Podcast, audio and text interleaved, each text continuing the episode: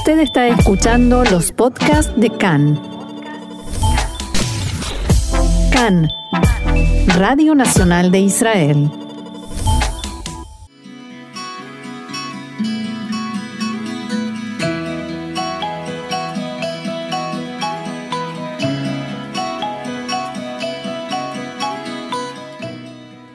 Café Literario, una pausa con buenos libros y la mejor compañía, con Orna Stoliar.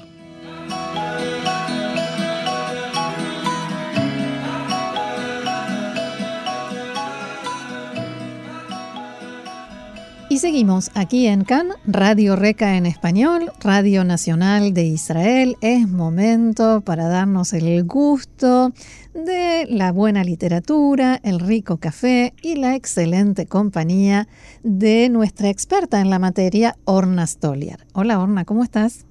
Bien, gracias Roxana, con muchas ganas de tomar un café. Sí, siempre viene bien un buen café aromático y buenos libros. Hoy vamos a hacer algo un poquito diferente, no vamos a hablar de libros en hebreo o de algún autor israelí que tenga libros traducidos a español, ¿cierto? Así es, eh, pensé que era bueno que hiciéramos algún pequeño cambio y que miráramos la literatura contemporánea desde otro ángulo. ¿Me parece bien? Sí, me encanta. Y el ángulo sería, en primer lugar, autores, ¿cuáles son los autores latinoamericanos que se leen en Israel?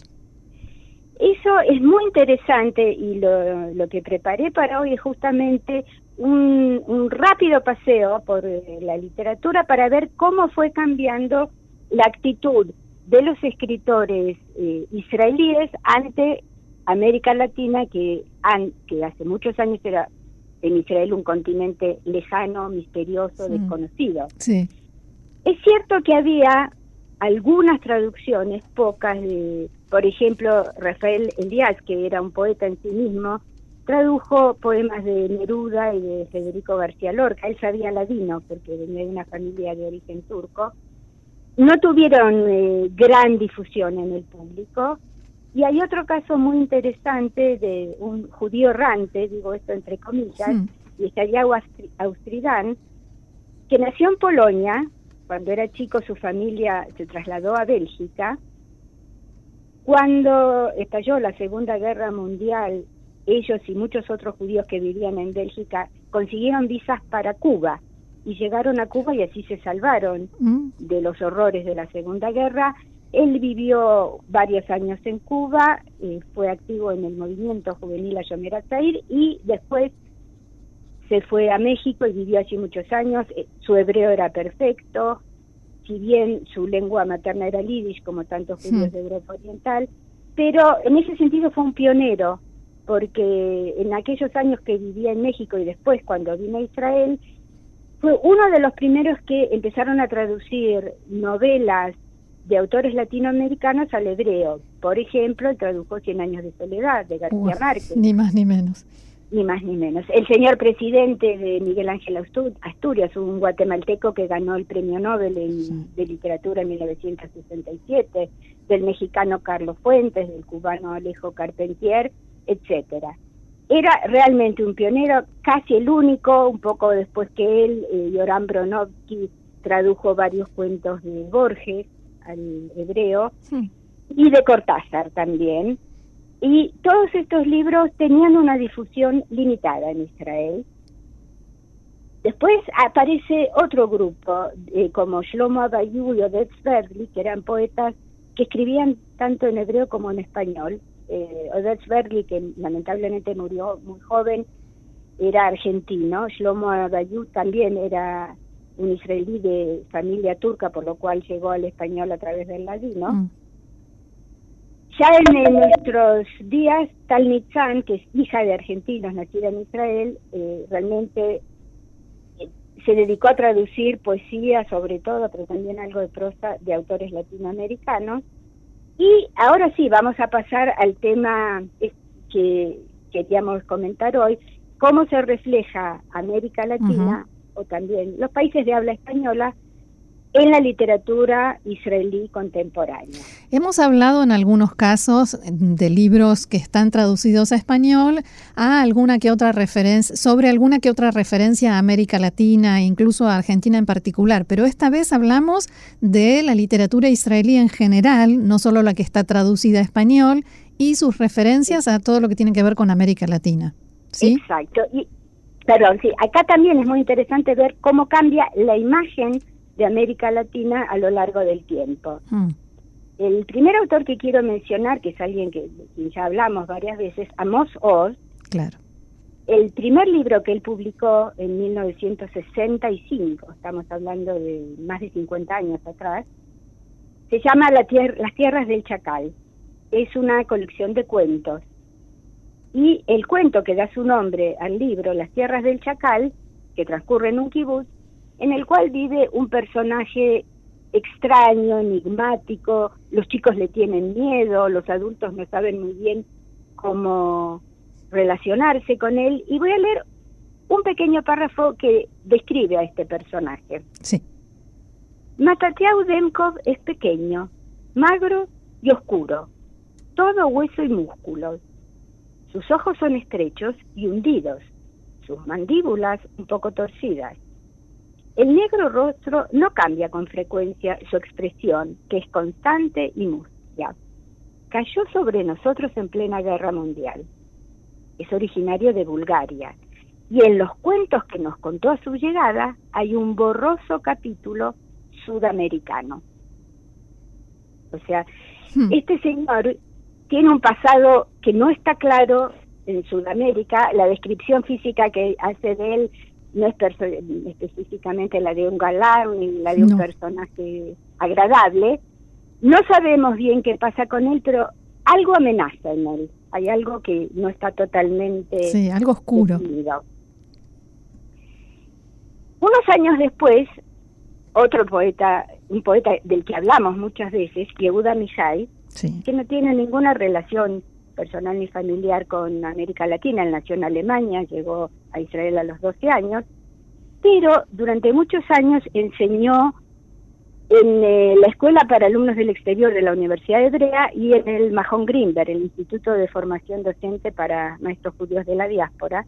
Yo tuve el, privilegio y el honor de ser alumna de él, y es una experiencia que nadie olvida realmente.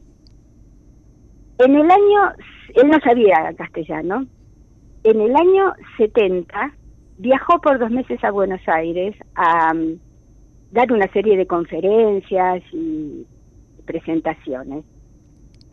Por supuesto, para la comunidad judía, porque en esa época había muchos judíos que hablaban un hebreo muy fluido y él no sabía castellano y en Argentina hace 50 años no todos podían eh, hablar o entender inglés. Al año siguiente, en 1971, publicó uno de sus tantos libros de poemas, que en hebreo se llama Velo Almenat Lizkor, y no para recordar, en el que hay un capítulo dedicado a los poemas, él se llama Shirai Buenos Aires, los poemas de Buenos Aires. Hmm. Y yo quiero citar una sola frase que aparece en ese libro. Las palabras que para nosotros son amargas como una almendra olvidada en el árbol, son cantadas en un país lejano. Hmm. Que tal vez eh, sacado de contexto nos suena una frase un poco extraña, ¿por qué amargas y por qué olvidadas? Pero en realidad él encontró en Buenos Aires mucha gente que hablaba un hebreo fluido, correcto, literario, pero muchas veces, y yo lo recuerdo de mi propia experiencia y seguramente vos también, usábamos palabras que aparecen en los libros, pero que en, Israel, en, la, vida cotidiana, nadie usa, son consideradas o arcaísmos o el léxico a un nivel muy elevado. Nos decían que hablábamos hibrid de Shabbat. Exactamente. Exactamente. Y nosotros no entendíamos a qué se referían. claro. Así es. Y entonces, en ese contexto está mucho más claro esto. Lo que mm. para nosotros suena como algo olvidado, allá se canta, es algo natural, está totalmente incorporado al habla. Sí, es verdad. Bien, y más en nuestro tiempo, digamos, eh, de ahora, de estos días.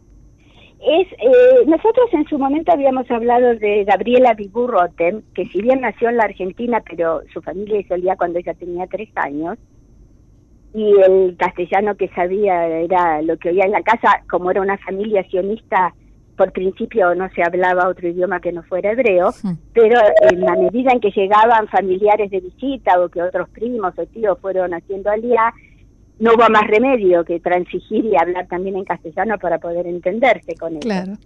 Y en 1992 publicó una novela que lamentablemente no está traducida al castellano, Mozart no era judío, narra la vida de una familia en las colonias del barón Hirsch,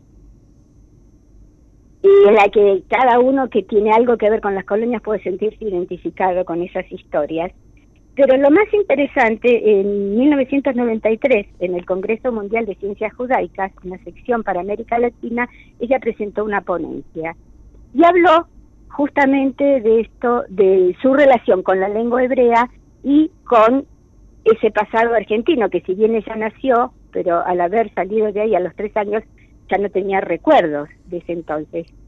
Y yo voy a leer algunos eh, párrafos pequeños en los que aparecen los dos elementos. Por un lado, eso de que todo le sueña extraño, raro, diferente, cuando se refiere a América Latina, por otro lado, de que eso de alguna manera resuena en su vida. Claro, en algún lugar está. Ahí está. Al contemplar el globo terráqueo, quien ha nacido allá, en el confín sudoccidental del mundo, y ha crecido acá, en su parte nororiental, se ve más de una vez compelida a meditar en cómo pudo no caer hacia afuera a temprana edad y cuál habría sido su suerte de haber permanecido allá, en el mundo del revés. Un mundo en el que es de noche cuando acá es de día, en el que es invierno cuando acá verano, en el que hace frío en el sur y calor en el norte. Un mundo en el que se escribe de izquierda a derecha y se habla en letras cursivas en lugar de hablar en letras cuadradas y palabras terminadas en M. Y esto es una clave de identificación para los que hablamos español como lengua materna, que nos cuesta esa M final, ¿no? De decir Shalom y Eladim, en lugar de Shalom y Eladim. Sí. Y es así, todo le parece al revés, todo es diferente de lo que es para ella la realidad habitual. Y eh, hay una anécdota muy interesante que ella cuenta a continuación, cuando, era, cuando tenía siete años. En la escuela, cada uno debía ponerse de pie y contar a los demás dónde había nacido. Los niños decían, en Rumania, en Irak, en Polonia.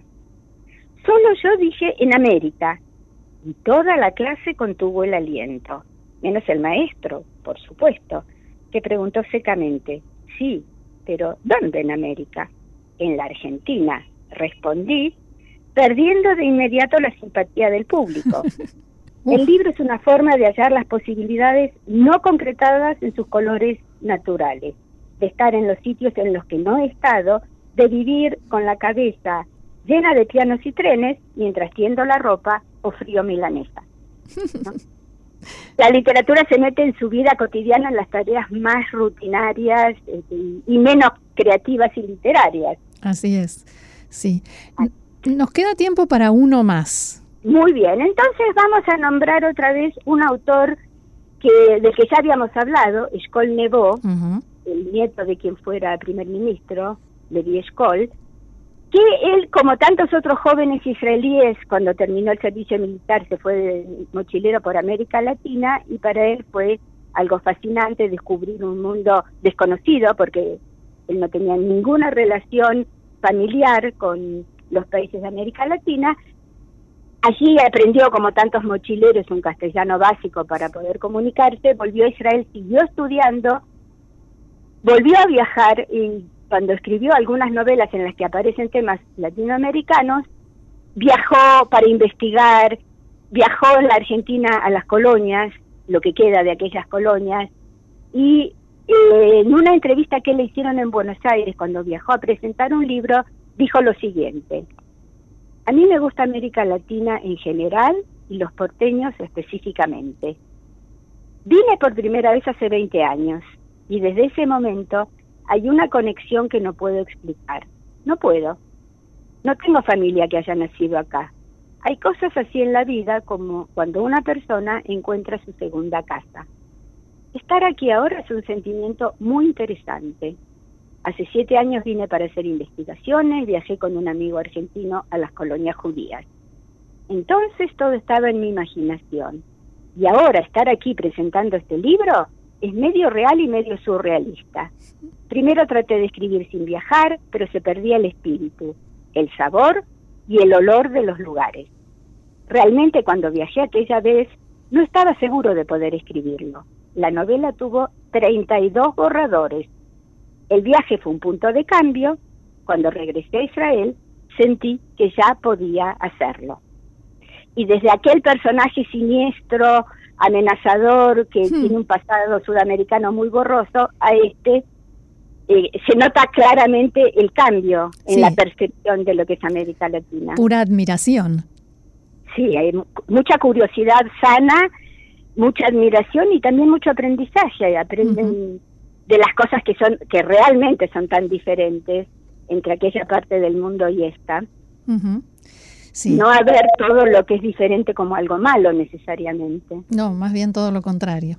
Y transformar todas esas vivencias de conocimiento, de asombro, de curiosidad en una obra literaria.